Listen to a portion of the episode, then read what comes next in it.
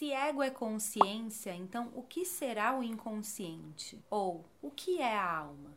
A gente pode se chamar de self ou de alma, o nosso centro mais profundo, que regula aquilo que a psicologia junguiana, por exemplo, chama de psique. Self também é uma terminologia utilizada pela psicologia junguiana. Segundo a Cabala, por exemplo, esse centro regulador do nosso eu mais profundo e essencial pode ser chamado de a sua centelha divina. São vários nomes que se dão para isso, talvez o mais popular seja alma. O que nos determina? Aquilo que nós somos e fazemos, mais aquilo que nós não somos e não fazemos ainda. Aqui eu estou falando de consciência e inconsciência. São essas duas partes que nos determinam. Então eu estou falando de ego e alma.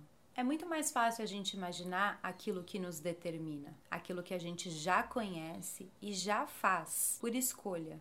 Nós somos de um jeito, fazemos algumas escolhas, temos alguns resultados, alguns satisfatórios, outros nem tanto, mas nós empreendemos aquela ação porque nós escolhemos aquilo. Você escolheu determinado prato num restaurante e você vai comê-lo. Você escolheu determinada carreira e você vai segui-la. Vai mesmo? Quantos de vocês aqui assistindo estudaram para ser uma coisa e na verdade são outra? Quantos de vocês aqui assistindo acharam que iam ser uma coisa e se tornaram outra? Por que será que isso acontece?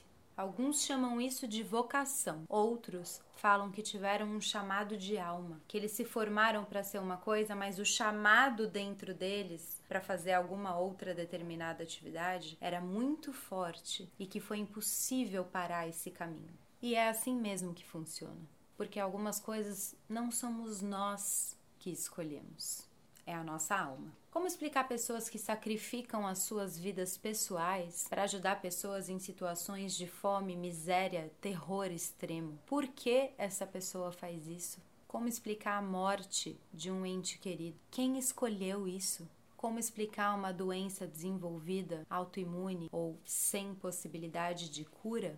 Quem quer isso? Como explicar o seu casamento com uma pessoa que você detestava numa determinada fase da vida e hoje você ama incondicionalmente aquela pessoa? Você que escolheu? Nessa pequena lista eu dei alguns exemplos de coisas que nos determinam e que não necessariamente nós escolhemos. Aquilo que nós não sabemos, ou seja, o inconsciente, nos determina. Ele causa fatos concretos na sua vida. Se você tem uma doença, você tem que lidar com efeitos físicos, psicológicos, todos os dias na sua vida. Se você casa com uma pessoa, você convive e vive com essa pessoa todos os dias da sua vida. Não há nada de abstrato nisso. O inconsciente não tem nada de abstrato. A alma não é abstrata, ela é concreta. Toda relação, toda pessoa, física ou jurídica, tem uma matriz, um centro consciente e um inconsciente. Isso faz parte de um todo que forma aquela pessoa física ou jurídica ou aquela relação. Tudo é feito de uma parte consciente e outra inconsciente, muito maior do que a consciente. Sua empresa, por exemplo, sabe dos conflitos e dos problemas que ela tem. Ela faz o possível e o impossível para administrá-los conscientemente, a fim de evitar perdas, riscos e danos. Gasta-se muito tempo fazendo um planejamento, por exemplo. Mas quando vira o ano, quando o conflito estoura, o planejamento já não serve mais sai fora do planejado. Acontecem coisas fora do esperado, coisas que a gente não sabia que poderiam acontecer. Ainda assim, aquilo que a gente não sabe, mas acontece, nos custa, às vezes de forma até invisível um conflito velado, ou seja, não dito pelas partes ou por uma das partes dentro de uma empresa ou entre pessoas, pode estourar e custar uma fortuna.